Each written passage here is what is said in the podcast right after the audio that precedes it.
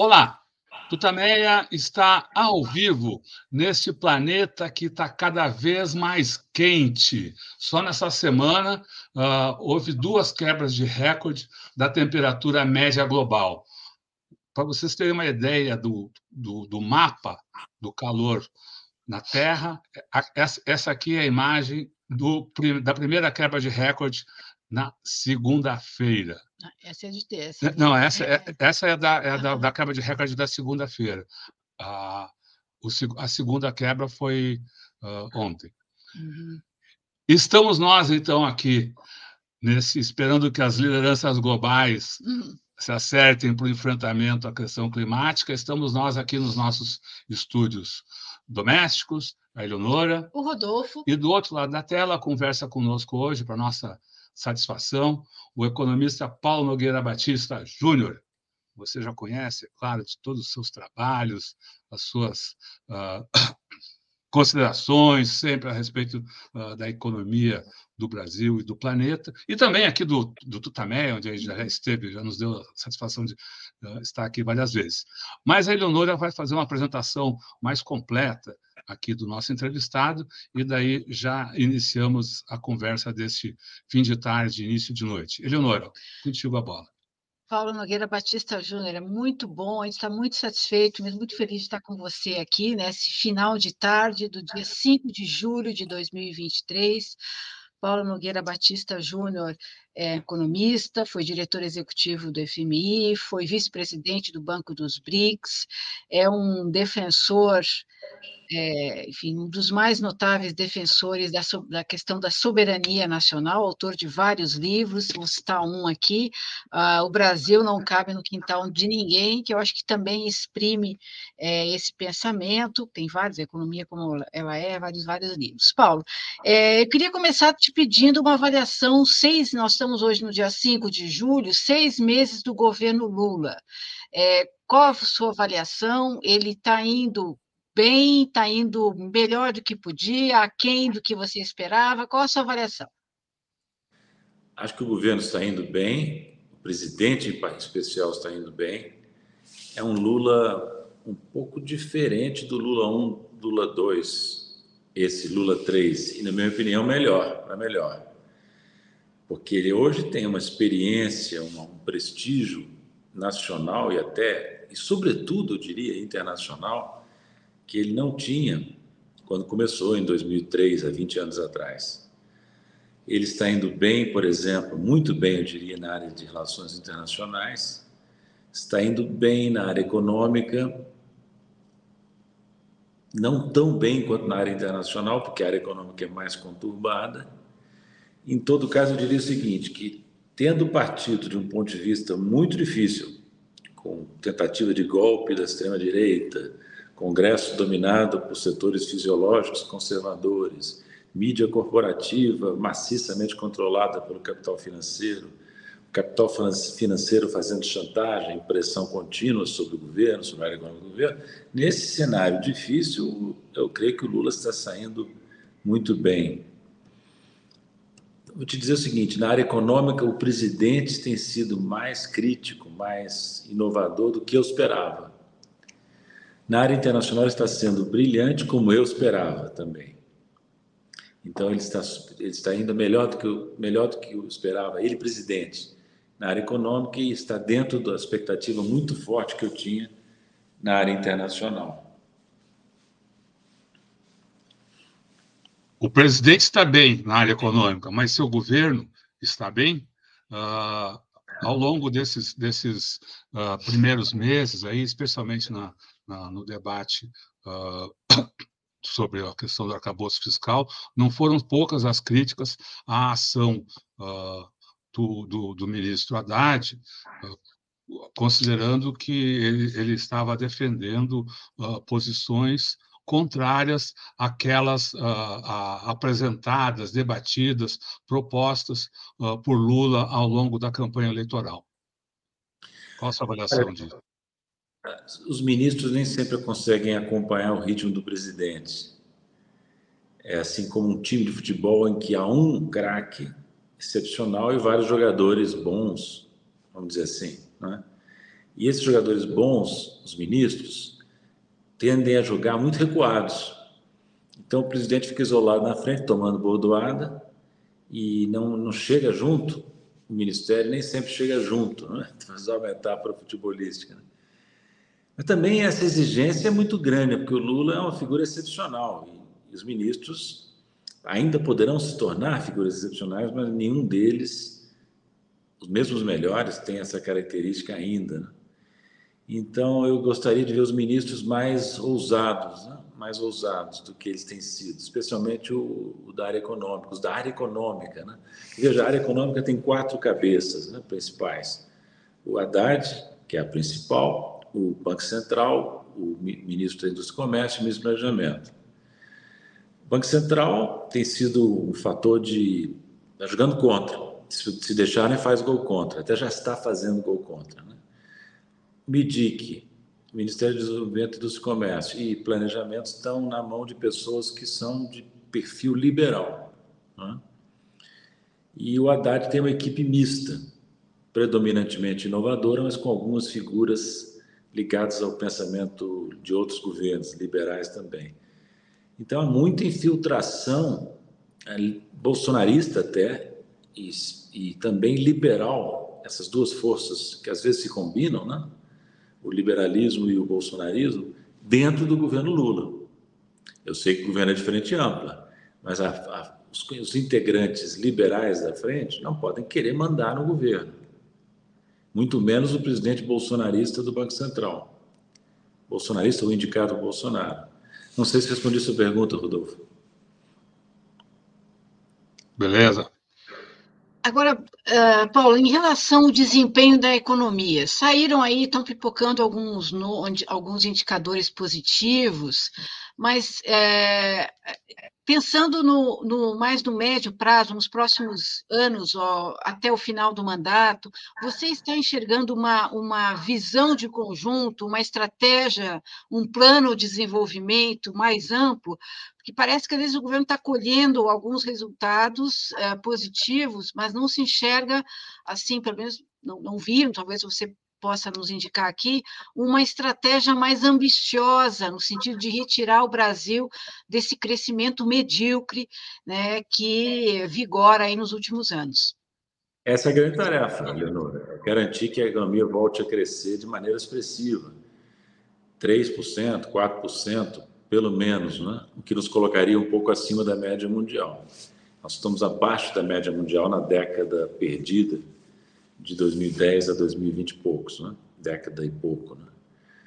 Agora, se você olhar só para o curto prazo, os primeiros seis meses, eu diria que os dados da economia foram melhores do que esperado, esperados.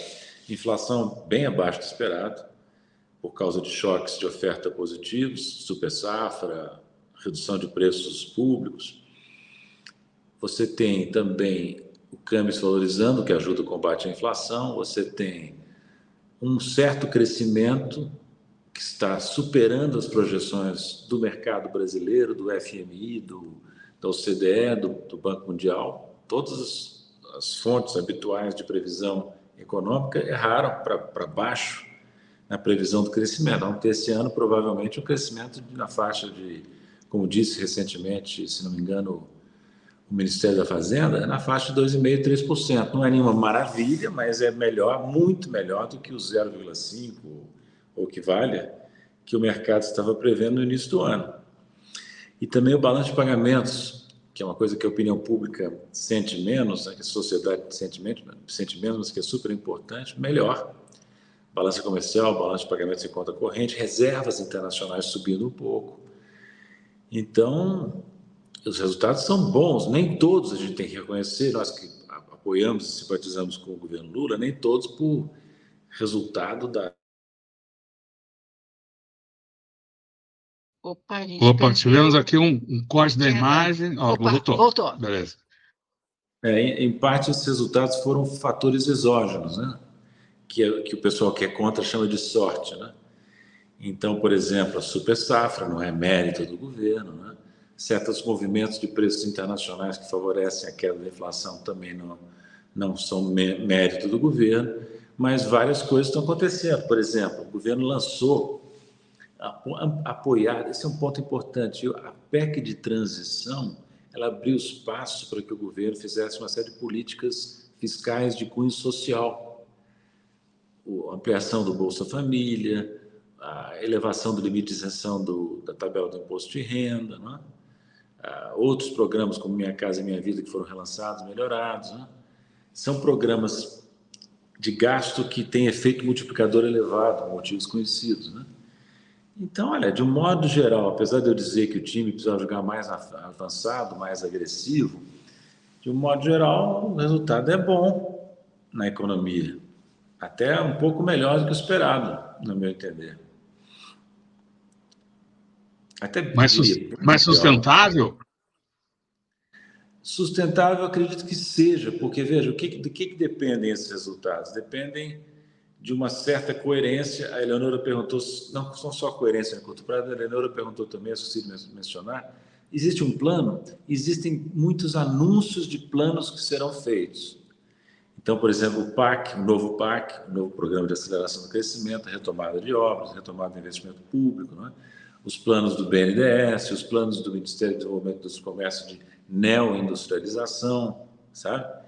Certas medidas importantes, viu, Eleonora, que são negativas, mas que abrem espaço para planos, inclusive de industrialização. A retirada da proposta de liberalização de compras governamentais da OMC, que havia sido apresentada pelo Paulo Guedes, a, a, as constantes menções do presidente à necessidade de rever o acordo Mercosul-União Europeia, que nunca foi fechado, nunca foi ratificado e que é profundamente desequilibrado, entende? A, ao que parece, o arquivamento daquela proposta também conveniente de ingressar na OCDE. Então, vou te dizer, olha, eu, eu tenho muito tempo já de chão, de rodado como economista.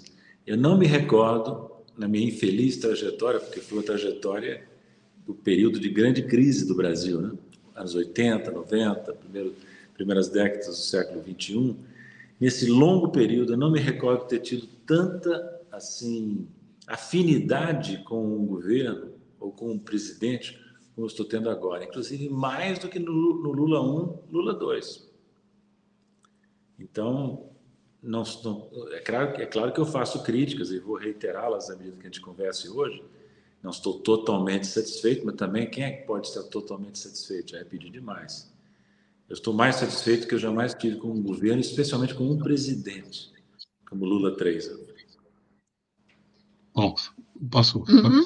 Então, só, só para a gente ainda limpar a área nesse, nesse início de conversa, para uh, ah, voltar um pouco à, questão da, das promessas uh, cumpridas e não cumpridas. Um, um, um, grande mote da campanha eleitoral era que, uh, a, sua, que, a, que a linha do governo Lula uh, era, era, muito simples, a sua, a sua linha política, o seu, seu norte econômico. Seria é, é, colocar os pobres no orçamento e os ricos no imposto de renda. Uh, você acha que isso está sendo feito, vai ser feito, está muito aquém do que deveria. Uh, enfim, o que parece é que os pobres, pelo menos, ainda não estão uh, sentindo uh, benefícios do governo Lula. O governo, o Brasil mudou? Olha, esse lema é perfeito. Pobres no orçamento, ricos no imposto de renda. Até agora, foi mais foi o que foi, mais foi feito foi botar o pobre no orçamento, ainda que de forma apenas inicial. Né? O rico ainda não fez, não, não, não foi feito nenhum movimento significativo para colocar a tributação mais expressiva naqueles que têm mais capacidade contributiva, que são super ricos. Então, nesse lema que o Lula lançou ano passado, excelente lema, a primeira parte está sendo cumprida, a segunda ainda não. Eu diria que, do ponto de vista de economia política, Rodolfo, é mais fácil eu colocar o pobre no orçamento do que o rico ou super rico no imposto de renda. E, no entanto, é possível os caminhos para fazer, para efetuar, para realizar essa segunda parte do lema do Lula são conhecidos, viu? Podemos até entrar nisso se vocês quiserem, mas são medidas discutidas intensamente desde a Constituinte. Sim, por favor. Por favor, por favor. Então, por exemplo, o imposto de renda já foi mais progressivo no Brasil do que é hoje.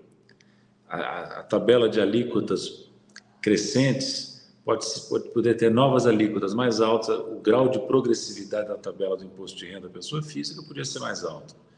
Várias formas de renda que são isentas ou tributáveis apenas ah, na fonte, apenas de forma linear, poderiam ser submetidos à tabela progressiva, notadamente dividendos e outras rendas do capital. Essas duas coisas juntas já tornariam o imposto de renda mais progressivo, já fariam cumprir, pelo menos em parte, a promessa de colocar o rico no imposto de renda. E depois, sei lá, tem um sem número de distorções. Vou dar outro exemplo. O imposto territorial rural, praticamente irrelevante. É? O constituinte na Constituição de 1978, estabeleceu que lei complementar criaria um imposto sobre grandes fortunas. Repara que o Constituinte foi redundante, deliberadamente redundante. Grandes fortunas. Não é para pegar patrimônio de classe média, é para pegar os bilionários, os super ricos. O que aconteceu? Isso é 88. Nós estamos em 2023, até hoje não foi votada a lei complementar prevista na Constituição. No meu modesto, modestíssimo conhecimento jurídico, eu creio que o Congresso brasileiro está em falta com a Constituição. Tem um comportamento anticonstitucional, por omissão. E bem que se poderia, acho que foi levada já uma ação de inconstitucionalidade ao Supremo, que obrigaria o Supremo, que, caso o Supremo assim se disse, que obrigaria o Congresso a colocar em vigor esse artigo da Constituição.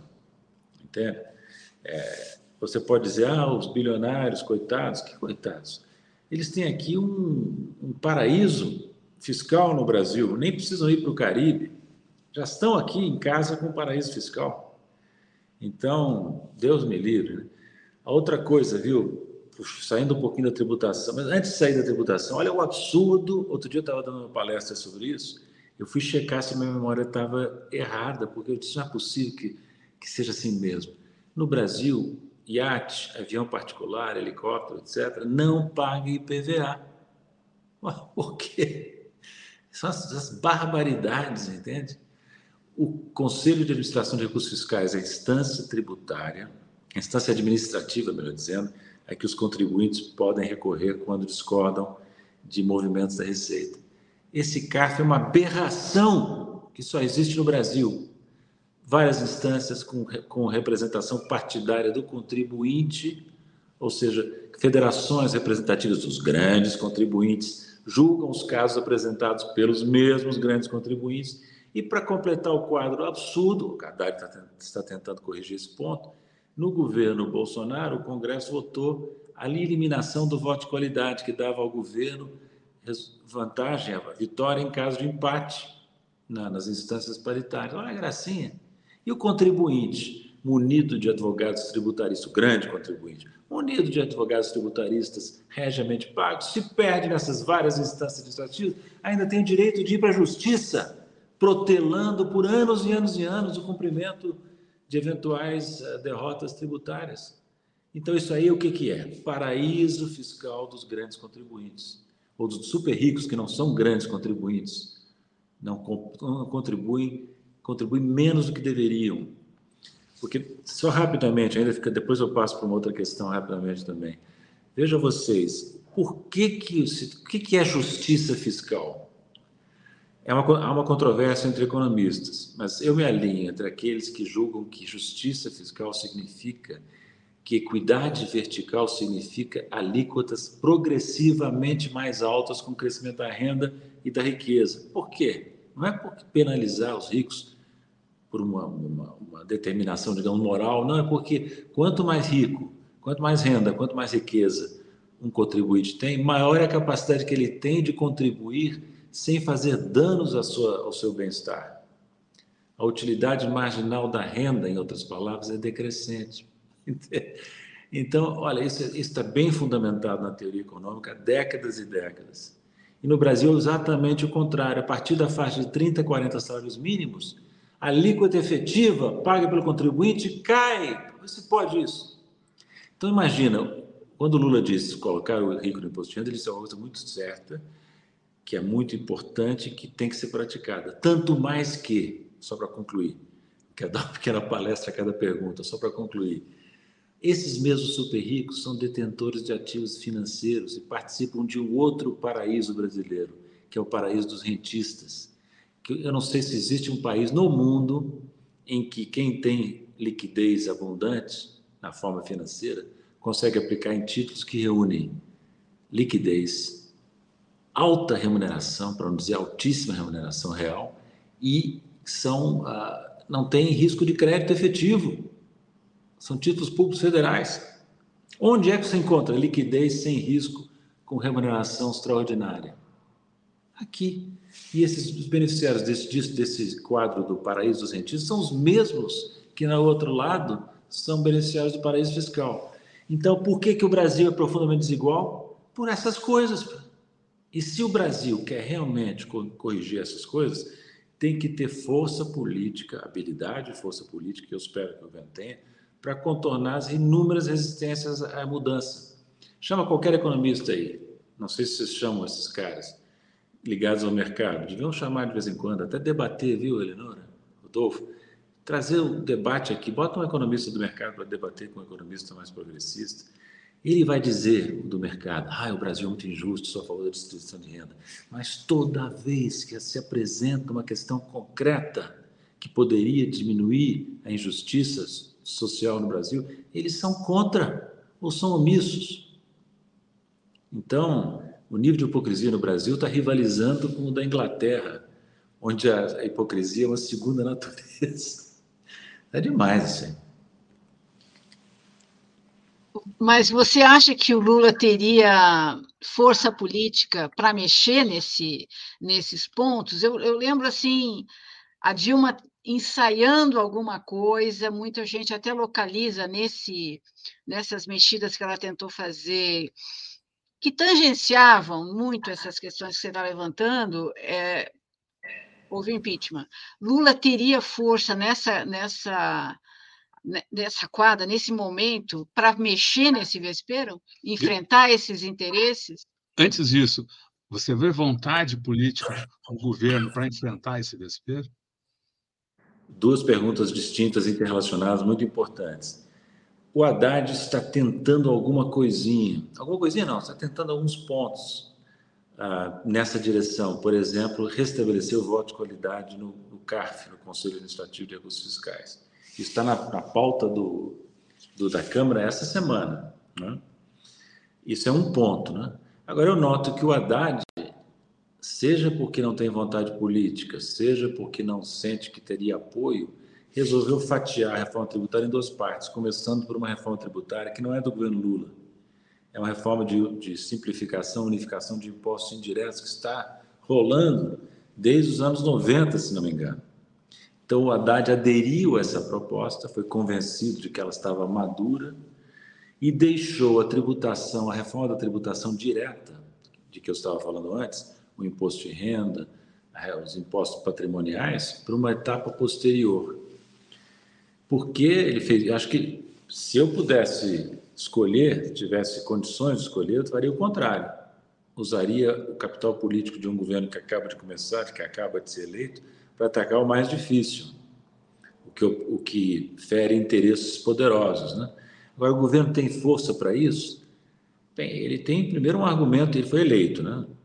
É verdade que por uma margem pequena, mas foi eleito. Ele foi eleito com. Desculpa, antes que você continue, só para falar desse, desse primeiro ponto aí, essa, essa opção do Haddad, ela não, não, não dá a impressão de uma uh, uh, opção mais marqueteira, digamos assim, ou seja, trabalhar algo que possa dar um resultado, uma vitória para o governo no, no, no, Congresso, e, ou, enfim, uh, trazer mais apoios de setores de direita direita, ou não tem sentido essa, essa hipótese que eu estou levantando? Não acho que seja marqueteiro, não. Eu acho que o Haddad, como ministro da Fazenda, ele está revelando uma preocupação muito grande de manter boas relações com o mercado financeiro, com o capital financeiro, com a mídia corporativa. Eu até entendo, porque é difícil ter um governo que funcione bem com o ministro da Fazenda em confrontação com o poder econômico financeiro. Mas entre confrontar e se adaptar a um espectro de possibilidades que talvez não seja bem explorado, entende? Porque CARF é uma boa medida, voltar ao voto de qualidade, mas e o resto? Né? Eu tenho visto declarações de membros da equipe econômica, de segundo, terceiro escalão, dizendo que ah, a tributação da riqueza não é possível, temos que tomar cuidado. Mas não dá, sabe? Acho que tem que ter vontade política. É claro que vontade política sem uma avaliação correta da correlação de forças não funciona, né? Mas eu vou repetir aqui uma coisa que eu tenho dito. Eu não gosto de falar mal do Brasil. Mas uma coisa no Brasil que me incomoda é que nós temos muita gente com jogo de cintura e pouca gente com espinha dorsal. Muito jogo de cintura, pouca espinha dorsal. E são raros os brasileiros de proeminentes que reúnem as duas qualidades. O Lula é um deles. Né? E os ministros dele, frequentemente, têm mais, muito mais jogo de cintura, habilidade em se adaptar ao poder, aos poderes estabelecidos do que espinha dorsal para manter os compromissos históricos de transformação, que são compromissos da esquerda, maiores do que o PT, inclusive. Né? Então, é, sabe o que, que é? Eu tenho experiência suficiente disso, de longa participação em temas de economia política, vivência. Né? Todas as pessoas que chegam a posto de influência sofrem um assédio um assédio dos grandes capitais, do grande poder, da mídia corporativa. É um assédio no sentido de tentar cooptar, oferecendo espaço na mídia, oferecendo adulação, oferecendo ovações em locais públicos. Muitos não resistem a isso. Muitos, muitos perdem o rumo, ficam deslumbrados, encantados com o poder que adquirem, de repente são tratados como se fossem prêmios Nobel de economia, de outras áreas, entendeu? O sujeito vai pensando, puxa, eu sou melhor do que eu esperava mesmo, vai pensando com seus botões e começa a se achar um gênio, né? um, um quase gênio. Então, é, é, humanamente compreensível isso, sabe?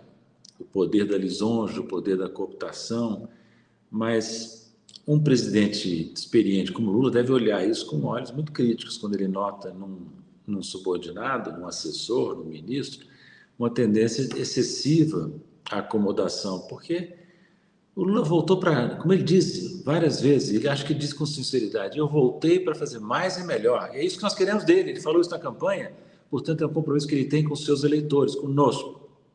Não é lá para ficar como ele ficou no Lula 1, há 20 anos atrás, com o Palocci a tiracolo, agradando a turma da bufunfa. Não, não foi para escrever, não foi isso que ele disse que faria. Então, você vê que o Lula volta com ambição, Eleonora, é importante isso, ele volta com ambição. Porque se ele fosse menos do que ele é, ele diria: olha, gente, já se dei por satisfeito, eu livrei vocês desse desastre chamado Bolsonaro, agora eu vou fazer o que eu puder aqui. Vocês, por favor, tenham paciência, entende? Ele poderia ter esse discurso e não está tendo, felizmente. Ele quer dizer a nós o seguinte: vocês não só se livraram do Bolsonaro, mas elegeram um presidente que vai mudar o país. É isso que ele está dizendo. E é nisso que nós confiamos, esperamos que os ministros dele ajudem, ajudem mais do que tem ajudado até agora, no meu entender. Mas ele terá capital, ele terá força para fazer essas mudanças que você aponta? Ele está construindo isso, não é, Eleonora? Nos primeiros seis meses, ele está, ele está comendo pelas beiradas numa área crítica, que é o Congresso.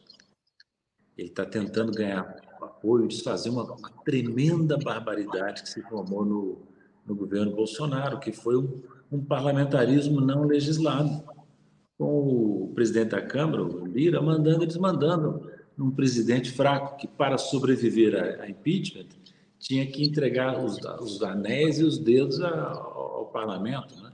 Então, Lula está desfazendo esse escravo, no meu entender, com bastante habilidade. Né? E na medida em que ele consegue produzir, veja, isso é importante, a dinâmica, sabe? Nós estamos vindo de um período tenebroso. Na medida que ele produz uma dinâmica, já tendo os primeiros resultados, como esses que nós mencionamos, na área da economia, na área da sociedade, o aumento do salário mínimo em reais, ainda gradativo, esqueci de mencionar, né? ele vai produzindo esses efeitos, o impacto da, do prestígio internacional dele reverberando aqui dentro, entende? ele vai vencendo, ele vai, ele vai dizendo para os políticos, para a mídia, para os políticos, olha, presidente está funcionando, está dando resultado. Você quer aderir ao barco vencedor ou vão ficar fora da Arca de Noé? Arca de Noé, para seguir uma expressão que ele falou. Outra coisa interessante no Lula, apesar de todo mundo dizer, ah, o governo tem que maneirar porque as condições são difíceis, não tem maioria no Congresso, o que, que ele está dizendo para os integrantes liberais da Arca de Noé, que entraram na Arca durante a eleição? Ele está dizendo o seguinte, ó, sois rei, aquele, aquele personagem do Jô Soares, lá atrás, o reizinho que perguntava aos assessores que queriam mandar nele se eles eram reis. Né? Veja, por exemplo, a ala liberal da Arca de Noé imaginava, nós sabemos disso, imaginava que o Lula ia botar na fazenda um homem da confiança deles, um Meirelles, um, um Armínio, ou algo que valha. Lembra? Ficaram decepcionados. O Lula meio que admit, criou um ambiente que permitia essa especulação, que essa especulação prosperasse. Depois todo mundo saiu de mãos abanando nesse campo. Né? E ele botou um cara do PT, um PT, um petista jeitoso, moderado, petista, mas da área da, da confiança dele, suponho. Né? Uhum. Então, de novo, acho que a gente não pode se deixar paralisar por uma avaliação assim, ah, correlação de forças não permite. Porque a correlação de forças não é uma variável observável inequivocamente. A correlação de forças se cria, se transforma pela ação do próprio governo. Para dar um exemplo, ah, o Banco Central não pode fazer nada, porque as expectativas de inflação estão desancoradas. Mas as expectativas de inflação são influenciadas pelo Banco Central, que pode liderar, ou pelo menos influenciar muito a sua formação. Então, você não pode aceitar como dados irrecusáveis, como dados inamovíveis, coisas que são passíveis de influência pelo governo. Você pode me dizer, ah, seu discurso está muito voluntarista. Tá bem, pode ser que sim, porque eu sempre fui voluntarista e vou ser até o fim dos meus dias. Né? E eu não acredito nada naquele chavão do Gramsci, né? tem que combinar o otimismo da vontade com o pessimismo da razão, porque não, não existe, esse convívio é impossível existencialmente, entende? Uma razão pessimista corrói a vontade supostamente otimista. Então, não, esse, esse oxímoro do, do Gramsci não funciona na prática, sabe? Voluntarismo, não voluntarismo cego mas um voluntarismo que comanda. Porque se você não tiver um mínimo de vontade de mudar as coisas, você não sai nem de casa. O Lula não teria se dado o trabalho se candidatar de novo pela terceira vez, ele estaria repousando sobre os louros. Ah, não, ele nos deu o presente de quem mais poderia tirar o Bolsonaro da reeleição? Ninguém, ninguém. Então o Lula, considerado velho por alguns, criticado por, por ser muito superado por outros, tá, fez um trabalho de salvação nacional. É, é, Paulo, você falou um pouco da neoindustrialização, que é um termo que, tá, que o governo tem, tem colocado muito, e você falamos dos ricos no início. Olhando a história, os momentos de expansão industrial, eles foram resultado de uma, uma coalizão entre o governo e setores empresariais, com capital estrangeiro ou não, enfim, mas com setores empresariais. Você enxerga o governo Lula conseguindo formar essa coalizão, especialmente num meio que está eivado de bolsonaristas, ou você acha que hum. será possível ele formar essa coalização por uma retomada da industrialização, uma coalizão desenvolvimentista? Creio que sim. Será uma colisão neodesenvolvimentista em novas circunstâncias. Né? Eu não gosto muito desse prefixo neo, porque ele esconde muita. Ele designa muita falsa novidade. Mas vamos dizer, um neodesenvolvimentismo, uma neoindustrialização. Porque lembra, nos anos 70, ainda no governo Geisel, você tinha aquele mote do tripé. O que era o tripé econômico? As empresas, o Estado e as empresas públicas, Dois, as empresas privadas nacionais. E três, as empresas multinacionais dispostas a operar aqui, operando aqui ou dispostas a entrar. Nesse tripé, o número 2, o item 2, o tripé 2, a perna 2, que é o empresariado nacional, se enfraqueceu muito especialmente industrial. Você lembra, nessa época do gás tinha o Barbella, tinha o Antônio Hermílio, tinha vários outros empresários de, peso na área industrial. Todos eles sucumbiram, não digo, mas diminuíram muito de importância. Né?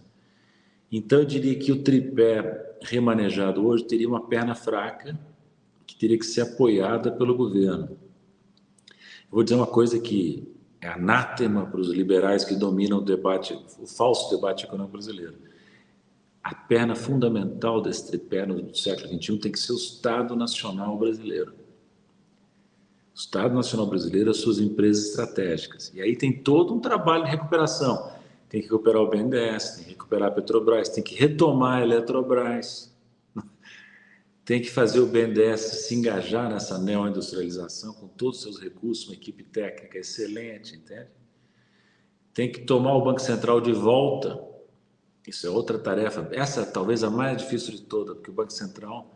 Você lembra do Severo, não? Severo, Severo Gomes, do MDB, grande figura, dizia o seguinte: quando tinha a esquerda do PMDB, da qual fazia parte, aliás, o, o, o Itamar Franco, que pregava a estatização do sistema financeiro. E o Severo sempre irão dizer: olha, gente, eu me dou por satisfeito se nós conseguimos estatizar o Banco Central. Isso nos anos, nos anos 70 e 80. De lá para cá piorou. Com a lei de autonomia aprovada em 2021, durante o governo Bolsonaro, o Banco Central ficou menos estatal e mais privatizado do que estava antes. Um desastre. O Banco Central tem que ser público. Ele não está a serviço da política de, econômica de curto prazo, ou não deve estar, mas ele não é independente. Que história é essa? Não pode ser independente, não pode se arvorar a ser um quarto poder. Como é que pode? Recentemente, o presidente do Senado se, praticamente se ajoelhou numa cerimônia pública eh, aos pés do Roberto Campos Neto, presidente do Banco Central, apelando para que ele baixe a taxa de juros. Não existe isso. O presidente do Senado é o presidente de um poder. E o Banco Central não é o quarto poder.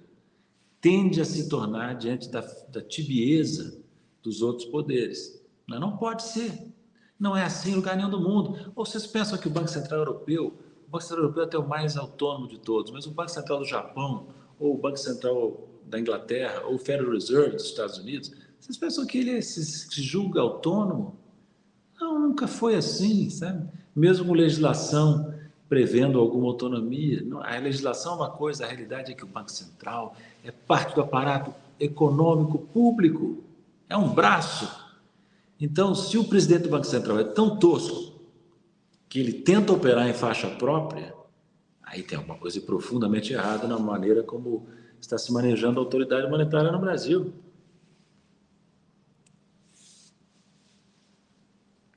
Paulo, você já, já tocou no, no, assunto nessa sua resposta, mas eu, eu, eu volto à questão. Uh, no tripé, o Estado, a perna, Estado, tem músculo suficiente. Uh, eu me refiro uh, especialmente a, a, ter as empresas que são o, o, fundamentais para a constituição dessa política aí, notadamente a, a Petrobras e a Eletrobras. Em relação à Petrobras, a impressão que, que dá é que está um, uma política oscilante, mais voltada para a questão de preços do que, apesar de o Lula ter falado várias vezes, do que de usá-la efetivamente como, como motor uh, da economia. Em relação à Eletrobras, parece que, a, a, pelo menos do, do, que se vê no noticiário, é, é ainda mais preocupante, porque numa entrevista que fizemos com o Lula, ele falou: ah, vamos. Ele considerou quase uma bandidagem o processo de privatização, disse que uh, ia pedir para a área jurídica. É, eles fizeram isso. Ver, fizeram isso, mas está tudo é.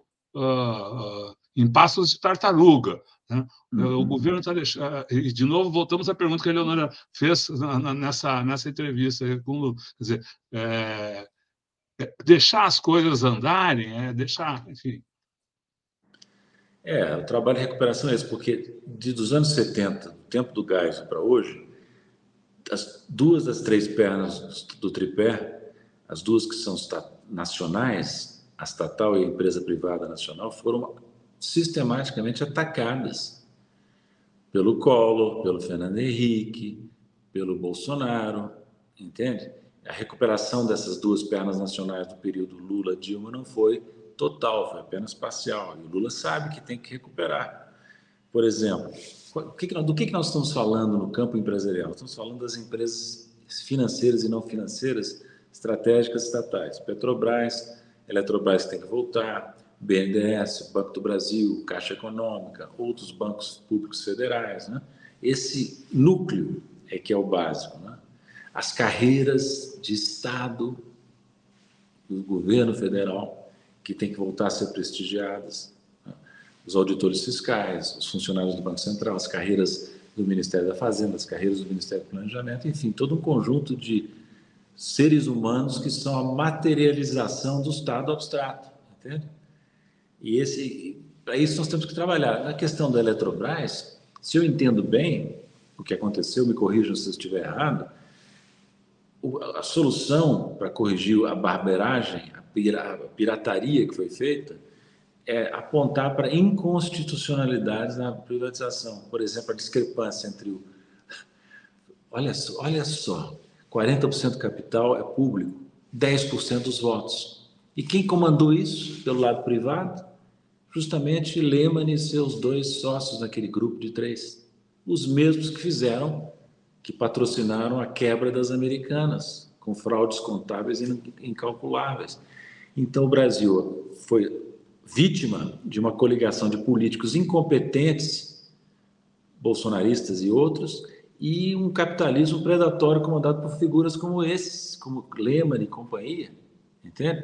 Então, ordem no galinheiro, é isso que o Lula vai ter que fazer, já está começando a fazer. Respondi a sua pergunta, é uma pergunta difícil a sua. Paulo, queria te ouvir também sobre a questão internacional que você domina aí como poucos. Né? O, o Lula teve o apoio dos Estados Unidos na, na campanha eleitoral, os Estados Unidos agora estão querendo cobrar essa fatura, estão pressionando o Brasil para que ele se posicione pró-Ucrânia, pró-OTAN, Lula tem resistido.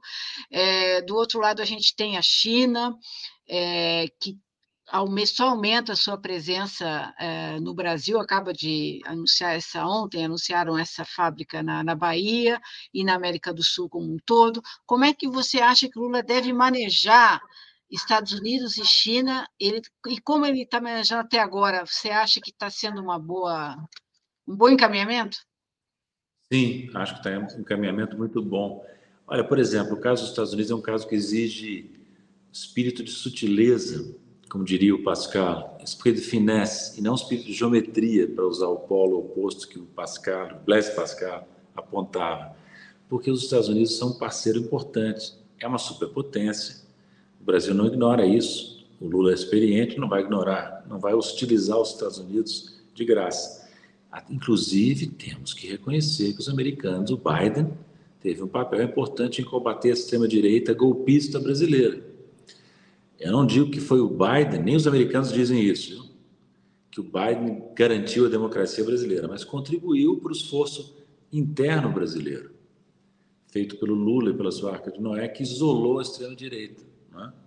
deixou ela sem ação. Mas o Biden, assim, nós temos essa afinidade com os Estados Unidos, né? é uma afinidade política. O Biden é contra o Trump, assim como nós somos contra o bolsonarismo. É a extrema-direita que mundialmente é muito importante. O Lula sabe disso, o Biden sabe disso. Então, são parceiros, países com os quais nós não temos nenhuma rusga fundamental. Ou seja, o Brasil é diferente da Rússia, é diferente da China nesse aspecto. A China e a Rússia são vistos pelos americanos como adversários estratégicos. O Brasil não, não tem que se comportar como tal. Então, o Brasil do Lula não vai ser, acredito, anti-americano. Também não vai ser vaquinha de presépio, né? como é grande parte da elite brasileira. Vai ser um país autônomo que não cabe no quintal de ninguém, como eu digo no título do meu livro mais recente, não cabe no quintal de ninguém, nem dos americanos, nem do, da China, viu? Porque já, o nosso viralatismo é muito renitente, né, Eleonora? Eu já vejo um monte de pessoas, geralmente de esquerda, querendo se alinhar no quintal chinês. Sabe? É uma coisa acrítica em relação à China. Não. O Brasil é o Brasil. E, modéstia à parte, não sei se você lembra, Eleonora, Eu fiz várias vezes ao longo do ano de 21 e 22, por escrito, em entrevistas, eu alertei o seguinte: se nós tivermos a sabedoria de derrotar Bolsonaro e eleger Lula em outubro de 22, o Brasil vai ser um país de grande repercussão internacional, porque terá um líder internacional. Essa previsão que eu fiz insistentemente se confirmou. Agora, ninguém consegue deixar de enxergar isso. Tentam até, até tentam deixar de enxergar aqui no Brasil, mas é, o que, que é isso? É a característica do Lula individual, com o Brasil gigante, que não cabe no quintal de ninguém, os dois juntos, num mundo em que do lado do Ocidente há um vácuo impressionante de lideranças. Então o Lula se sobressai naturalmente. Se o Lula fosse o grande líder de um país pequeno, como o Pepe Mujica do Uruguai, não teria repercussão, mas ele é o grande líder de um grande país no mundo que sofre um vácuo que o Brasil está ocupando através do Lula, através do Mauro, através do Celso Amorim, entende? Que tem noção estratégica do papel brasileiro.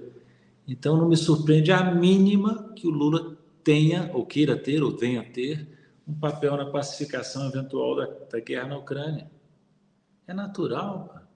O brasileiro precisa parar desse complexo de inferioridade que nos, nos impede de ver o óbvio o óbvio lulante, como diria o Nelson Rodrigues, né? que o Brasil é um grande país. Ô, Eleonora, só um dado físico. Vocês sabem que entre o ponto mais extremo sul do Brasil e o ponto mais extremo norte do Brasil, do, do, entre o Oiapoque e o Chuí, a distância é maior do que entre o ponto mais setentrional do Brasil e o ponto mais meridional do Canadá. Olha o tamanho do Brasil. Esse país que é gigante, que tem proporções continentais, se tiver um governo forte, um governo competente, vai ter um papel no mundo. E todos os países esperam isso. Ninguém estranha. Só a imprensa venal que nós temos aqui, medíocre, é que se, se espanta quando o Brasil assume um papel. Os chineses esperam isso, os russos esperam isso, os africanos esperam isso, os latino-americanos esperam isso. Os americanos podem até não gostar, porque eles têm essa mania de ser número um, número um, número um, não querem compartilhar influência com ninguém, mas mesmo os americanos vão reconhecer, entende? Estão reconhecendo. Então, estou muito contente, viu? Muito contente com essa mudança de áreas que se deve ao Lula e à sua equipe na área internacional e que vai continuar. Você viu, ontem como o Lula foi bem na, na cerimônia de recepção da presidência do Mercosul. Só faz gol, é o tempo todo, dando um show de bola. É, o, os discursos dele, esse, esse de ontem foi uh, muito significativo. A, aquele uh, na, na, Europa, em frente ao Macri uh, e, a, e, a, comunidade. Ao Macron, desculpa. foi também, talvez, um discurso mais significativo dele aí, o discurso dele à sombra da Torre Eiffel.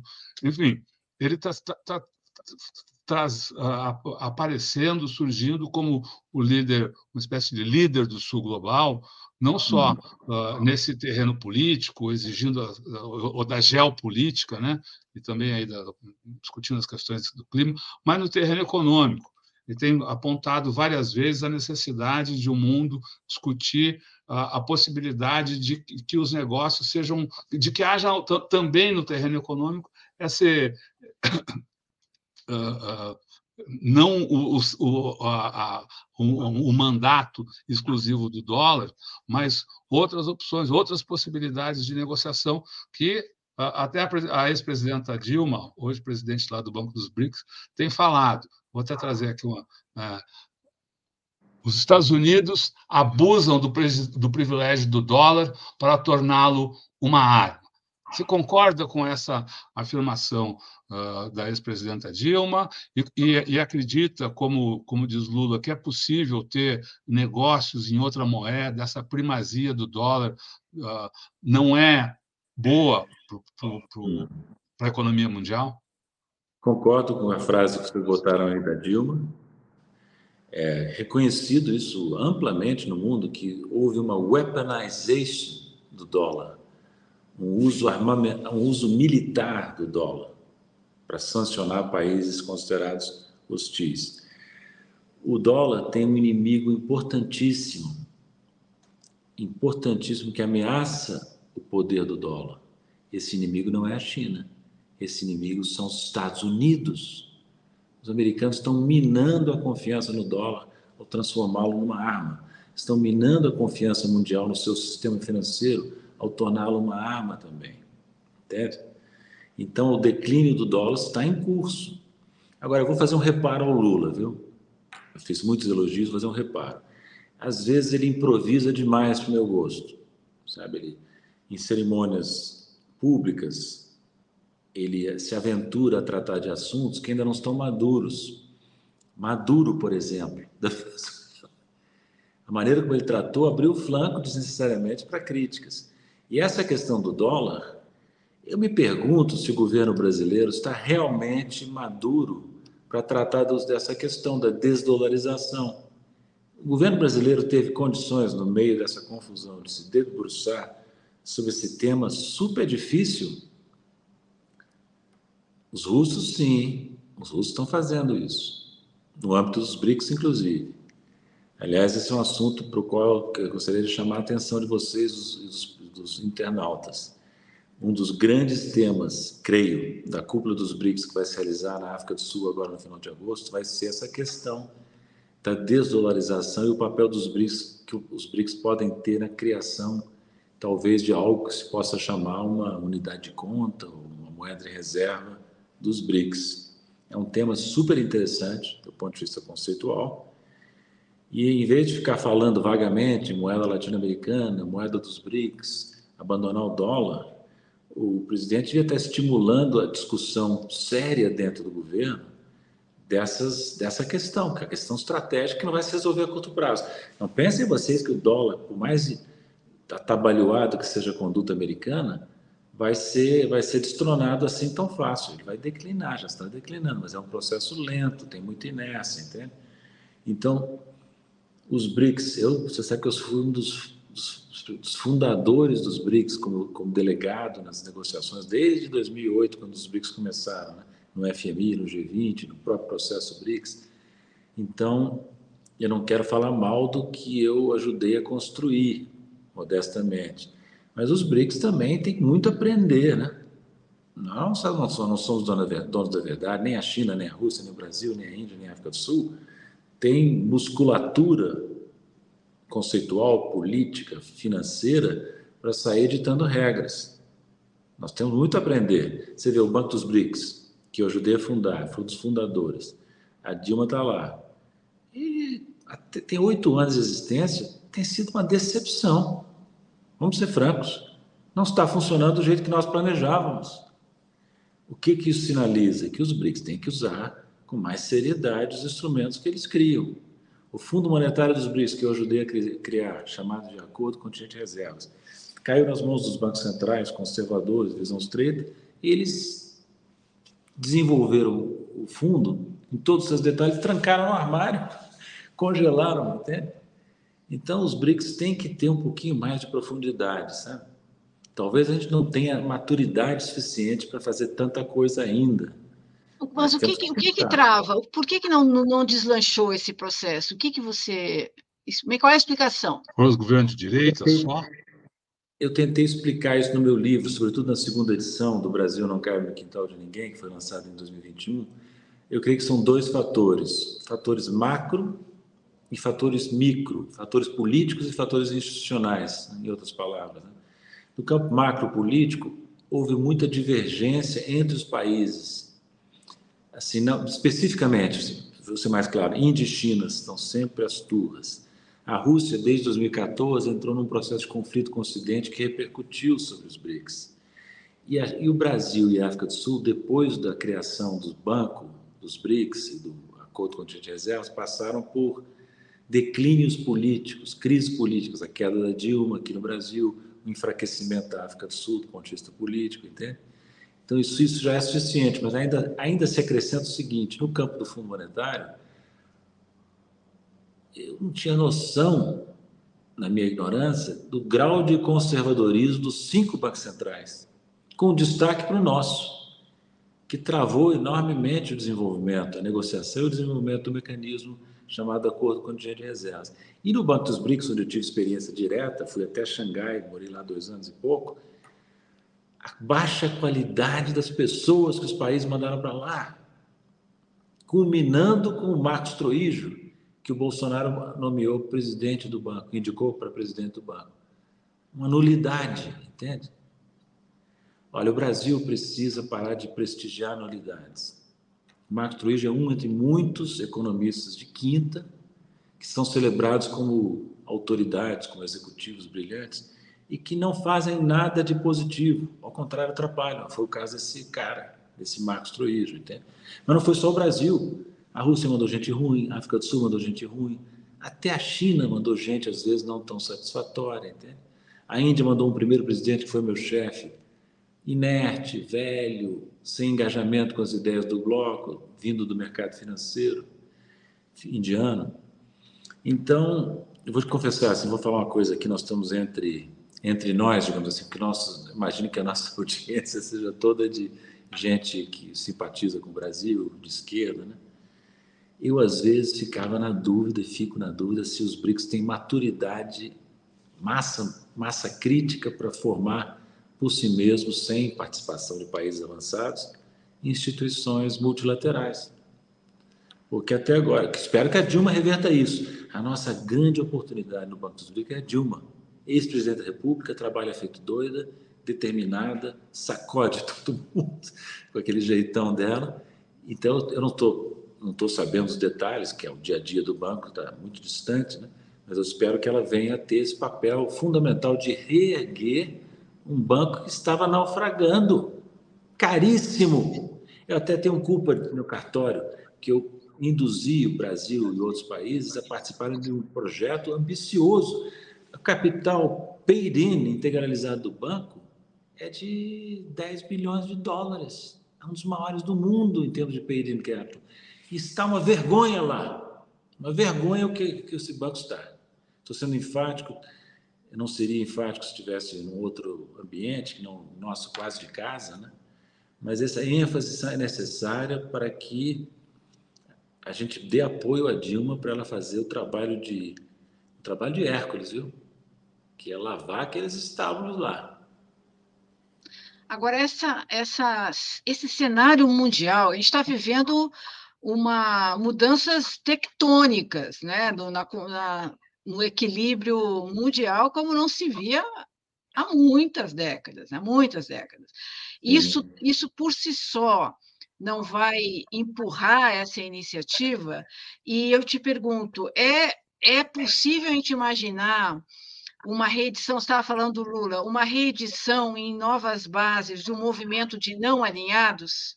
Ou isso é uma ideia que morreu lá atrás, é, nos anos 60? Os não alinhados estavam inseridos no seguinte contexto: tinha dois blocos, o soviético e o ocidental, né? e os não aliados queriam ficar equidistantes, não queriam aderir a nenhum desses dois lados. Hoje, não é, o que, que nós temos hoje? Nós temos uma coisa diferente, nós temos um mundo multipolar. Nós tivemos um momento unipolar depois do colapso do bloco soviético, no início dos anos 90, com os Estados Unidos mandando, eles mandando, e a partir do século XXI, das da segunda década do século XXI, vai se formando um mundo multipolar. Não é bipolar, viu? Não é China e Estados Unidos. É multipolar. Entende?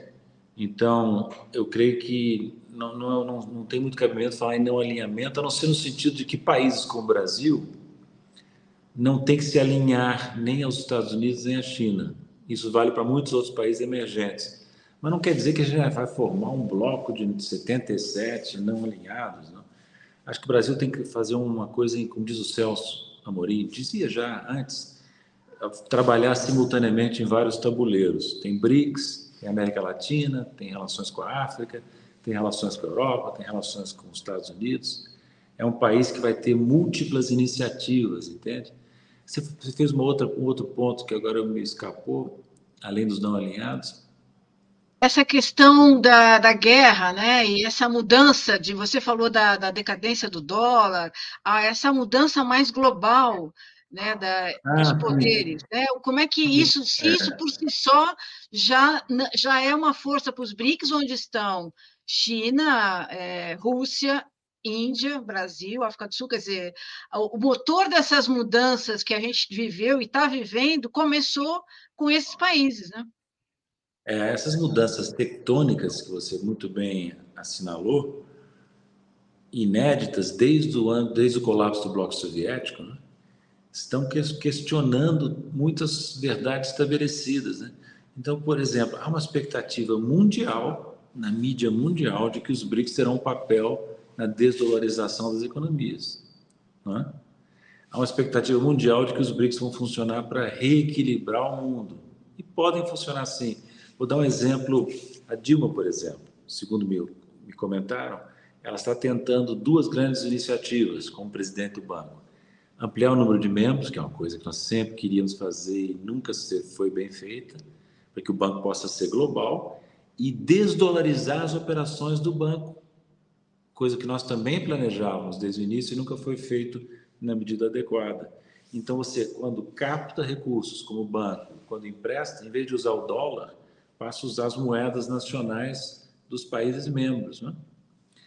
E você sabe que o prestígio dos BRICS é de tal ordem que tem um número muito grande de país, países já publicamente declarando sua intenção de entrar para o mecanismo BRICS, para o bloco BRICS, que é um sinal do prestígio do, do, desses países, dos cinco, e sinal também de declínio do prestígio ocidental.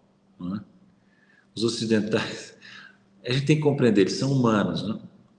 Se acostumaram desde a Revolução Industrial na Europa a mandar e desmandar no mundo. Né? Eles achavam que podiam ditar regras para os amarelos, para os pretos, para os mulatos, para todo mundo. E saíram por aí colonizando o mundo, né? humilhando os países. Agora eles estão recebendo a lei do retorno e não estão nada contentes, se agarram ao seu predomínio. Né? Agora, de novo, sem querer ser exigente demais com os BRICS, esse negócio de desdolarizar é complexo. Mesmo no âmbito do banco, você tem que ter um esforço que não foi feito de captar em moedas nacionais, usar mecanismos financeiros para poder emprestar em moedas nacionais. Com a moeda chinesa é mais fácil, mas com o real é, é um desafio maior, com o rublo, rublo também, com a rúpia também, com o rand também, entende? E qual é o benefício disso? O benefício é muito evidente, porque se o banco casa o seu funding, a composição monetária do seu funding com a, composição monetária do seu ativo, não tem risco cambial para o banco. E deixa de existir risco cambial para o país, para o tomador, porque o tomador passa a receber o empréstimo do banco na moeda do país dele, em reais no Brasil, em yuan na China e assim por diante. Né? Agora, isso, isso pode ser feito, mas exige energia, que eu espero que a Dilma vai, vai ter, eu creio que ela vai ter. E no âmbito maior, deixa eu contar uma coisa muito rapidamente aqui, não quero entrar em minúcias técnicas, mas os russos, um amigo meu russo, que foi meu colega no, no, no, na diretoria do FMI, que ainda está lá, bateu num negócio muito interessante. Vamos chamar a nova unidade monetária dos BRICS de R5, projeto R5. Por quê? Porque, por coincidência, cinco moedas dos BRICS começam com a letra R. Rand, Rúpia, Real, Renminbi e Rublo. Então, a nova moeda poderia se chamar de R5. E aí você tem que pensar como dar corpo a essa nova moeda. O que, eu gostaria de ver na cúpula dos BRICS? Eu vou até mandar um, um documento para o governo brasileiro, ver se eu consigo influenciar um pouquinho. Eu gostaria de ver os líderes do seu comunicado final dizerem assim: nós transmitimos ao nosso ministro, aos nossos ministros da Fazenda e do banco, presidentes do Banco Central a tarefa de examinar a, a viabilidade de criar uma nova unidade monetária, digamos, até dar, antecipar o nome R5, os russos estão a favor disso, e voltar a nós na próxima cúpula com os resultados dessa reflexão.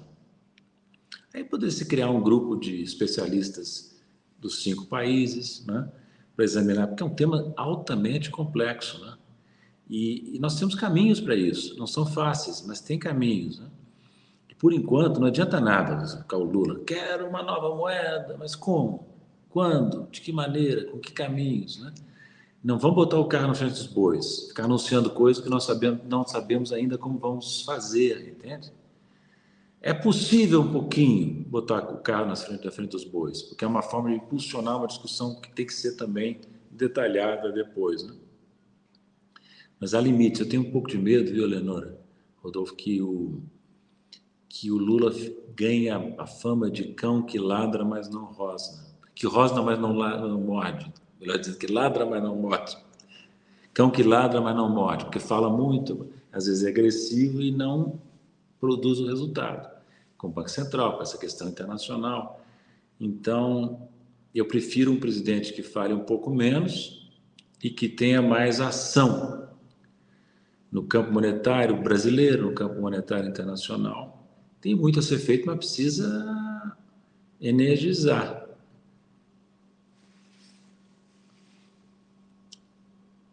Eu falo, sabe, como as pessoas que conhecem, por exemplo, temos lá um, track, para usar o jargão desses, desses grupos, um track, uma, uma, uma trilha dentro dos BRICS que é de think tanks. No caso brasileiro, é o IPEA que faz parte dessa trilha. O que, que essa trilha fez de bom, além de se reunir periodicamente para discutir temas variados, palestras e não sei o quê? Por que, que essa trilha de think tanks não está, desde o ano passado, engajada nessa questão monetária? Porque na cúpula passada, que foi na China, é, foi China, né? Foi China. Por iniciativa russa, se aprovou a criação de, uma discussão, de um mecanismo de discussão de assuntos financeiros, que era o canal natural. O que, que foi feito? Que eu saiba, pode ser que tenha sido feito coisa que eu não conheço, mas que eu saiba muito pouco, entende? E no mundo cresce o clamor do qual participa o Lula, por uma solução que não dependa do dólar, que acabe com aquilo que o De Gaulle e o Giscard d'Estaing, nos anos 60, chamavam de privilégio exorbitante dos americanos do campo monetário. Então, é uma questão histórica muito pesada, muito antiga, que chegou a hora de tentar resolver. E é um, é um desafio fascinante, né? Porque requer inovação conceitual, requer coragem política, né? Os americanos nunca permitiram que surgisse uma alternativa ao dólar. Sempre tentaram minar qualquer alternativa que surgisse, ou que pudesse surgir. E vão continuar a fazer isso. É, o euro, que o Lula elogia muito, né, está sendo agora dizimado por, por conta da, das, das, consequências da guerra também, né? Então, eles estão minando o euro por conta da subserviência dos governos europeus às ordens de Washington, né? Incrível. Os europeus permitiram que o euro fosse militarizado junto com o dólar quando autorizaram o confisco das reservas russas em euros, coisa que os russos, pelo que eu senti, não esperavam. Eles tinham fugido do dólar e fugido em parte para o euro. E os, os alemães, os franceses, todos se curvaram a necessidade americana de, de usar as moedas principais do mundo como armas. Então, o euro que não é mais, o euro não é mais alternativa. O bloco europeu não é um bloco verdadeiramente independente no mundo multipolar. Pode ser ainda, espero que se torne, mas não é no momento. Né? E o que você tem é um bloco transatlântico, um bloco do Atlântico Norte, dominado pelos Estados Unidos. Né? e com a Inglaterra servindo de satélite ali, de poodle, né? Como se dizia do Tony Blair.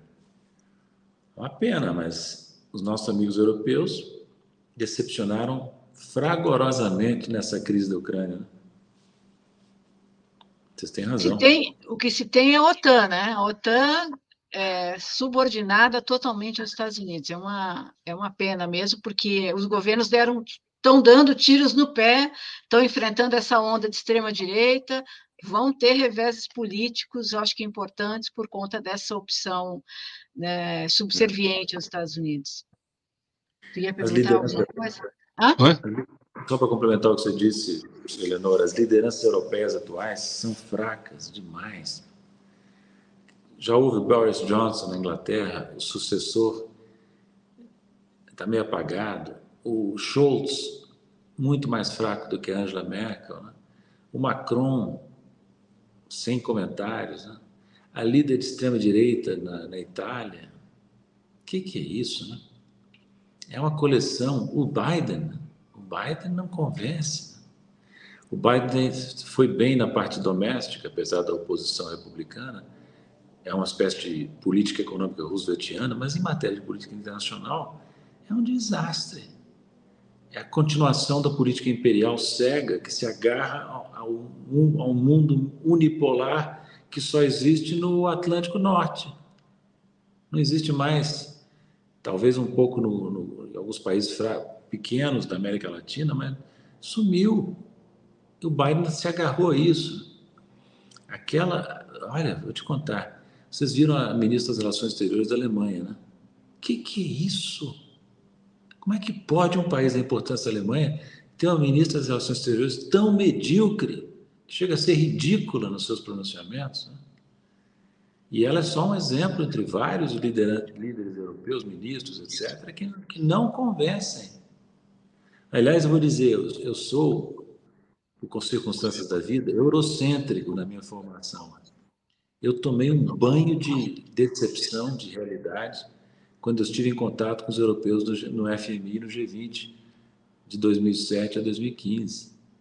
É uma gente atrasada que só pensa no pequeno, em conservar suas posições de privilégio, não vê o mundo com olhos grandes, com raríssimas exceções. A maior delas que eu conheci pessoalmente, dos que eu conheci pessoalmente, foi o Dominique Strauss-Kahn, que caiu em desgraça por aquele vício, por aquela doença que ele tem de não poder ver a mulher, né? Fazer qualquer barbaridade. O Dominique Strauss-Kahn era um líder europeu importante, assim como a Merkel, mas o resto, de um modo geral, abaixo da crítica. Boris Johnson, o que, que é isso? Donald Trump, no outro lado do Atlântico, não dá, né? Se, aquele uh, primeiro-ministro da Itália que morreu recentemente, o Berlusconi, o que, que é isso? Isso, isso talvez explique essa, esse silêncio é, é, que é absurdo sobre a explosão, o ataque ao Nord Stream 2, né? Esse, esse provavelmente um ataque terrorista, né? Terrorismo de Estado destruiu essa obra e provavelmente é, com o interesse dos Estados Unidos nessa destruição, óbvio, né, porque os Estados Unidos é que estão abastecendo a preços muito mais caros a, a, o setor energético da, da, da, da, Alemanha, e acontece isso, e todo mundo olha para o lado como se não tivesse acontecido nada, tudo bem. Os alemães, assim? ficaram, os alemães ficaram na negação, né? e houve até tentativas no início de acusar a Rússia. Isso só, só só essa acusação já mostra o baixo nível das lideranças americanas e da mídia europeia e americana, as lideranças ocidentais. Como é possível convencer alguém, por mais ignorante que seja, que os russos iam destruir o seu próprio gasoduto, canal através do qual eles adquirem recursos? Né? Ou foi feita uma investigação por um jornalista americano que concluiu que é, foi uma ação americana. Né? A Victoria Noland, que é uma assessora importante do Departamento de Estado, que é uma bruxa. Vocês viram a entrevista que ela deu há alguns meses? Ela praticamente admitiu que estava feliz em ver aquele gasoduto como um pedaço de, de lixo no fundo do, do mar Báltico. Disse isso, na maior cara dura. E essa Victoria Noland é uma das grandes responsáveis pelo que nós estamos vivendo, porque ela atuou no Departamento de Estado do Obama para criar as condições para que houvesse essa crise monumental. Ela estava por trás daquela revolução colorida que derrubou o, o Lukashenko, né? o presidente da Ucrânia que tinha mais proximidade com a Rússia, tinha sido eleito. Foi um golpe de Estado semelhante ao que aplicaram a Dilma aqui no Brasil, antes, dois anos antes. Então é isso que o Ocidente virou. Pelo amor de Deus, por que fazer esse esforço imenso para minar as relações entre Ucrânia e Rússia. O que, que ganham os americanos e europeus com essa vitória geopolítica? Olha o que aconteceu. Foram lá cutucar o urso com a vara curta e criaram uma crise mundial, uma crise de repercussões mundiais, que não se resolve tão cedo, infelizmente. Por maiores que sejam os esforços do Lula, do Xi Jinping, da Turquia, da Indonésia, da Índia, dos africanos, vai ser muito difícil resolver essa crise que foi alimentada. Eu sou daqueles que acham que a responsabilidade é mais do Ocidente do que da Rússia nessa confusão, sabe? Ficaram reclamando que o Lula disse que quando dois não, quando, quando dois não querem, um não briga, né? É? Quando um não quer, dois não brigam, que a Ucrânia e a Rússia são igualmente responsáveis. O que, que tem de errado na declaração do Lula? Não é a Ucrânia que é igualmente responsável. É o Ocidente que estava instigando a Ucrânia, usando a Ucrânia como bucha de canhão. E as lideranças ucranianas são medíocres. Olha, eu vou dizer a vocês, eu tive um contato com a Ucrânia quando estava no FMI, que o FMI emprestava muito dinheiro para lá, desde os anos 90. A Ucrânia, gente, é um Estado falido, é um failed state, desde a sua independência, quando o Bloco Soviético se desmoronou. O país não se organizou, é um país, uma bagunça, uma corrupção, todos os governos ruins, um após o outro, e esse Zelensky é talvez a culminação da, do fracasso ucraniano. Você imagina como se quem no Brasil fosse eleito presidente? Um comediante. É como se, pior, né? Porque o Jô Soares é inteligente. É como se o Jô Soares candidatasse a presidente e ganhasse a eleição. E o Zelensky é medíocre. É uma farsante. É uma espécie de Guaidó que chegou ao poder. Imagina se o Guaidó chegasse ao poder. Seria algo parecido com o que nós vemos no Zelensky. É. E o Zelensky e todo aquele grupo, aqueles grupos nazistas que, a, que a rigor dominam a, as forças armadas, né? O poder é um uhum. poder na, quase nazista na Ucrânia. Os grupos neonazistas na Ucrânia têm raízes históricas muito importantes do tempo do, do Bandeira, que é reverenciado por essa extrema direita, esses neonazistas ucranianos. E o Ocidente, olha, mais um sintoma alarmante da decadência do Ocidente. Os americanos e europeus não têm vergonha de se associarem com os grupos neonazistas ucranianos, de apoiarem, de receberem, de valorizarem, na ânsia de derrotar a Rússia de qualquer maneira, seja como for. Então, olha, a liderança, a hegemonia dos americanos no mundo está ameaçada, não vai desaparecer tão cedo, mas está erodida pelo próprio comportamento dos americanos. Você vê agora qual é a opção que os americanos estão se oferecendo, se oferecendo a si mesmos: reeleger Biden ou eleger de novo Trump. Vai oferecer uma escolha ruim assim no raio que parta. Porque as duas coisas não servem aos Estados Unidos e nem ao resto do mundo, que depende também de, de uns Estados Unidos que não se comportem de maneira tão desestabilizadora. Onde é que já se viu? Que política é essa internacional dos Estados Unidos que provoca a Rússia e a China ao mesmo tempo? Fez o contrário do que o Kissinger e o Nixon fizeram, que separaram a China, a União Soviética da China nos anos 60, 70, né? início de 70. Eles uniram como nunca a China e a Rússia contra os Estados Unidos. Unidos acham que estão com essa bola toda, que podem derrubar o Putin de um lado e o Xi Jinping de outro? enlouqueceram. Impressionante, viu? Impressionante. Realmente é de estarrecer.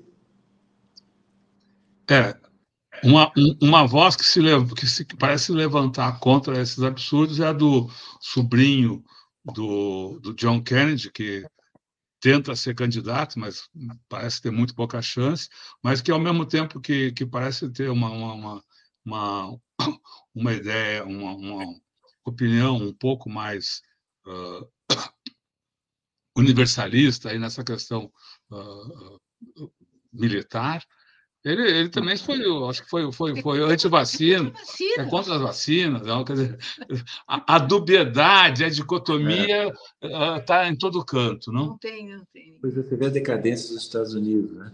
Você falou do Kennedy. O Kennedy, o John Kennedy, um grande presidente, defeitos ele tinha, mas é um presidente de respeito. O irmão dele, que foi assassinado, não pôde concorrer à presidência, o Robert Kennedy, outro grande político. Os Estados Unidos tiveram Abraham Lincoln, um político extraordinário. Agora tem George W. Bush, eleito e reeleito, Trump, eleito e candidato a voltar a ser eleito, o Biden, que tem a tradição americana de, de presidente quase sempre se candidatar à reeleição, ou sempre até, né? e raramente ser derrotado.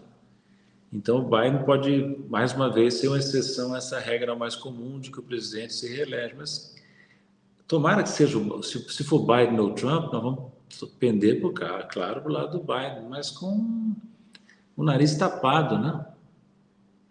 Precisava aparecer alguma coisa mais condizente com o tamanho dos Estados Unidos e a importância que os Estados Unidos têm no mundo, né? É incrível, é realmente incrível. Eu não sou assim um grande admirador da cultura americana, mas quando estava morando lá, fiz questão de estudar, por exemplo, Lincoln e menor medida os Kennedys. Sabe? São figuras que vale a pena examinar, estudar. Fizeram barbaridades? Fizeram. Cometeram grandes erros? Cometeram. Mas foram figuras de extraordinário talento cultural. Os discursos do, do Lincoln são obras de arte. Os do Kennedy não eram escritos por ele mesmo, mas eram também excelentes. O Bob era um retórico extraordinário, o Bob Kennedy. Né? Onde é que foi parar isso tudo, minha gente? Os americanos esqueceram isso tudo? É uma coisa que realmente preocupa muito, é uma tendência de degradação que não é só americana, né? Nós somos brasileiros e não podemos ignorar que nós estamos no mesmo processo de degradação que agora o Lula tenta reverter, né? Mas nós copiamos a tendência americana né? a partir de um patamar mais baixo de desenvolvimento. Então voltemos para o Brasil. Não, eu não, queria, a gente, eu sei que a gente já passou aqui do, do tempo que havíamos combinado, mas não queria deixar, uh, terminar sem que uh, pedir para você comentar uh, de novo aí a questão da taxa de juros. nesse quesito, o comportamento do governo Lula parece ter, é, é sempre muito crítico, mas iniciativas concretas para enfrentar o, o, presidente do Banco Central parecem ter sido poucas. Agora foram colocados dois, dois novos diretores aprovados aí, diretores do governo Lula, né? Uh, mas uh, outros segmentos da sociedade também não têm uma certa culpa no cartório, para dizer uma, uma expressão lá dos tempos antigos, né? de, uh, do não enfrentamento. Hoje, o, eu até vou trazer aqui uma imagem, o, os líderes no, no, no, no, no parlamento se reuniram com o presidente do Senado para pedir uma abertura de investigação uh, no Senado sobre a manutenção da taxa de juros. Dizer, sobre, na verdade, sobre o, sobre a, sobre o, o, o mandato do, do Roberto Campos. Uh, isso não é tardio, né? Isso não, não, ações semelhantes a essa, até mesmo na justiça, não poderiam uh, ter ocorrido já há muito mais tempo. Eu lembro de logo, já faz alguns meses, uh, veio a público aí a, a aquela questão do, do, do erro, né? do erro de um trilhão né? no Banco Central. Olha, o, é um absurdo o que está acontecendo no Banco Central, política de juros. Vocês imaginam, pouca gente destacou isso, mas o Roberto Campos Neto, ele aumentou a taxa de juro nos meses recentes, recentes, porque ele manteve a taxa nominal na lua quando as expectativas de inflação caíram expressivamente. Então, a, variável que interessa, que é a taxa de juro real, subiu o contrário do que seria recomendável. A maioria dos indicadores relevantes, ou todos até, estão apontando na direção de justificar uma redução de juros. E não uma redução de simbólica, uma redução expressiva tem que vir. Esse Copom tem que se reunir. Por que, que esperar agosto? Como supostamente aconteceria? Que história é essa? Todos os indicadores estão mostrando que a taxa de juros está fora do lugar. É a mais alta do mundo em termos reais, do mundo estatisticamente conhecido. Que história é essa? É uma política de juros que atrapalha o crescimento econômico e a geração de empregos, gera, gera desajuste fiscal, porque onera a dívida pública aumenta o déficit público. Aí não se ouve o economista de mercado que aparece na mídia reclamar da, do risco fiscal. O maior fator de risco fiscal no Brasil no momento é a taxa de juro praticada pelo Banco Central. E é uma taxa de juros que desequilibra o orçamento e concentra a renda nacional, que bota dinheiro adicional na mão de quem? De quem é rico o suficiente para ter reservas expressivas aplicadas em títulos públicos e outros ativos financeiros. Então, que mediocridade é essa da mídia brasileira, da política brasileira, do Banco Central, também não do Banco Central em geral, mas do comando do Banco Central. Agora vão vir dois novos nomes funcionário de carreira, e o Gabriel Galipo. Espero que o Gabriel Galipo vá lá, não para fazer figuração, cumprir tabela, mas para desafiar os consensos falsos que dominam o Banco Central do Brasil. Eu escrevi um artigo há poucos dias chamado Dogmas Monetários Renitentes, que são dogmas mundiais que estão em declínio no mundo, mas ainda têm prestígio aqui. Banco Central autônomo e, e metas de inflação. Duas coisas rapidamente. Ó, Banco Central autônomo significa, em grande medida, o quê? Mandatos para o presidente e demais diretores não coincidentes com os do presidente da República. Isso sempre é meio complicado. Mas em tempos de polarização política acentuada, como nos Estados Unidos e aqui, isso vira um problema de economia política muito sério, porque passa a haver uma situação em que o presidente que entra tem que conviver com o presidente do Banco Central indicado pelo seu polo político oposto. Exemplo, Lula com Roberto Campos Neto. Lula está se peneando feito um doido. Né? Então, esse é um, ponto importante. O outro agora me escapa, mas esse é um ponto importante que tem que ser. Ah, sim, o outro é o seguinte: depois que eu escrevi esse artigo, no finalzinho da semana passada, o, o governo deu um passo na direção correta. Tímido, mas bom, que foi substituir as metas no calendário por metas contínuas, uma meta contínua. Isso é, tecnicamente não é tão fácil de perceber para quem não é do ramo, para quem não é economista, mas é uma coisa importante. O ano calendário amarrava muito o Banco Central. Se a meta é contínua, de médio prazo, sem que você especifique o que, que significa exatamente médio prazo, terá muito, muito mais flexibilidade, ou mais flexibilidade ao Banco Central.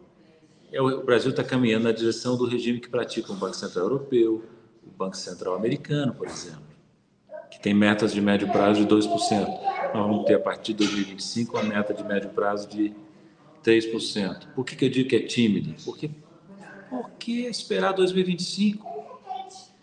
Só esperar o Roberto Campos terminar o seu mandato para ter um regime monetário mais flexível.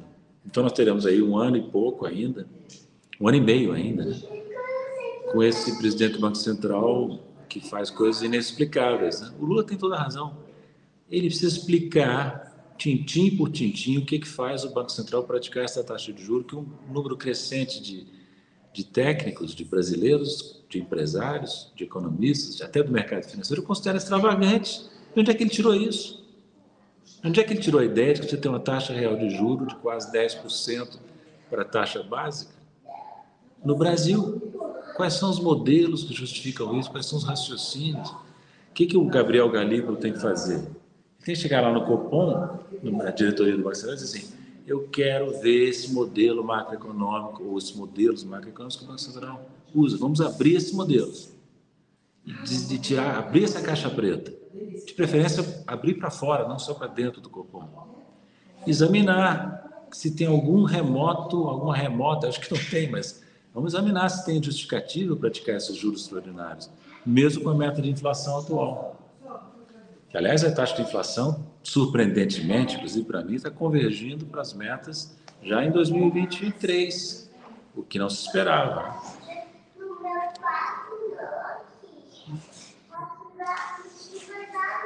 Legal, Paulo. A gente queria agradecer muito a sua participação aqui no, no Tutameia, trazendo aí esclarecimentos, informações, reflexões sobre o, um Brasil que vivemos, o Brasil que queremos, o Brasil com que sonhamos. Né?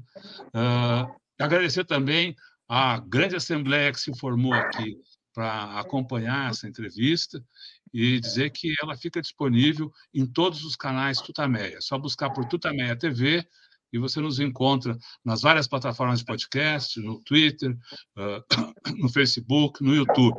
No YouTube, não deixe de se inscrever no nosso canal e clicar na sinetinha para receber avisos de novos vídeos. E agora, antes do tchauzinho, do boa noite, a gente devolve a palavra ao Paulo para que dessa vez, sem perguntas, ele mande sua mensagem, faça sua fala aqui para o povo que está com a gente e que seguirá conosco pela internet afora. Paulo, muito obrigado, a palavra é sua. Eu que agradeço vocês darem essa oportunidade de conversar aqui. Infelizmente, o tempo não pode ser mais longo, porque nós teremos muito mais a dizer. Já tem aqui um tumultozinho provocado uma chegada de um netinho, que não, não, não, não sabe nem o que é a entrevista ao vivo. Então, o nosso tempo realmente acabou, mas eu acho que nós estamos entrando numa nova fase.